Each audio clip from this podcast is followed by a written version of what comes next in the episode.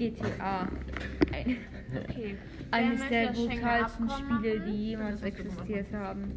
Ich hoffe, sie werden ihre Kinder dieses Spiel niemals spielen lassen.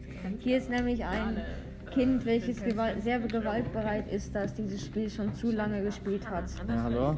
Ich bin seit Jahren GTA-Spieler, habe bis jetzt 17 fahrlässige Tötungen begangen.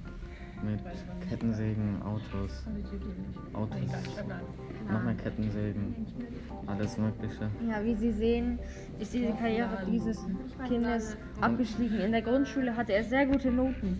Und dann kam GTA in sein Leben. Und dann wurde alles verändert. Erzählen Sie selber. Ich habe erstmal in GTA mein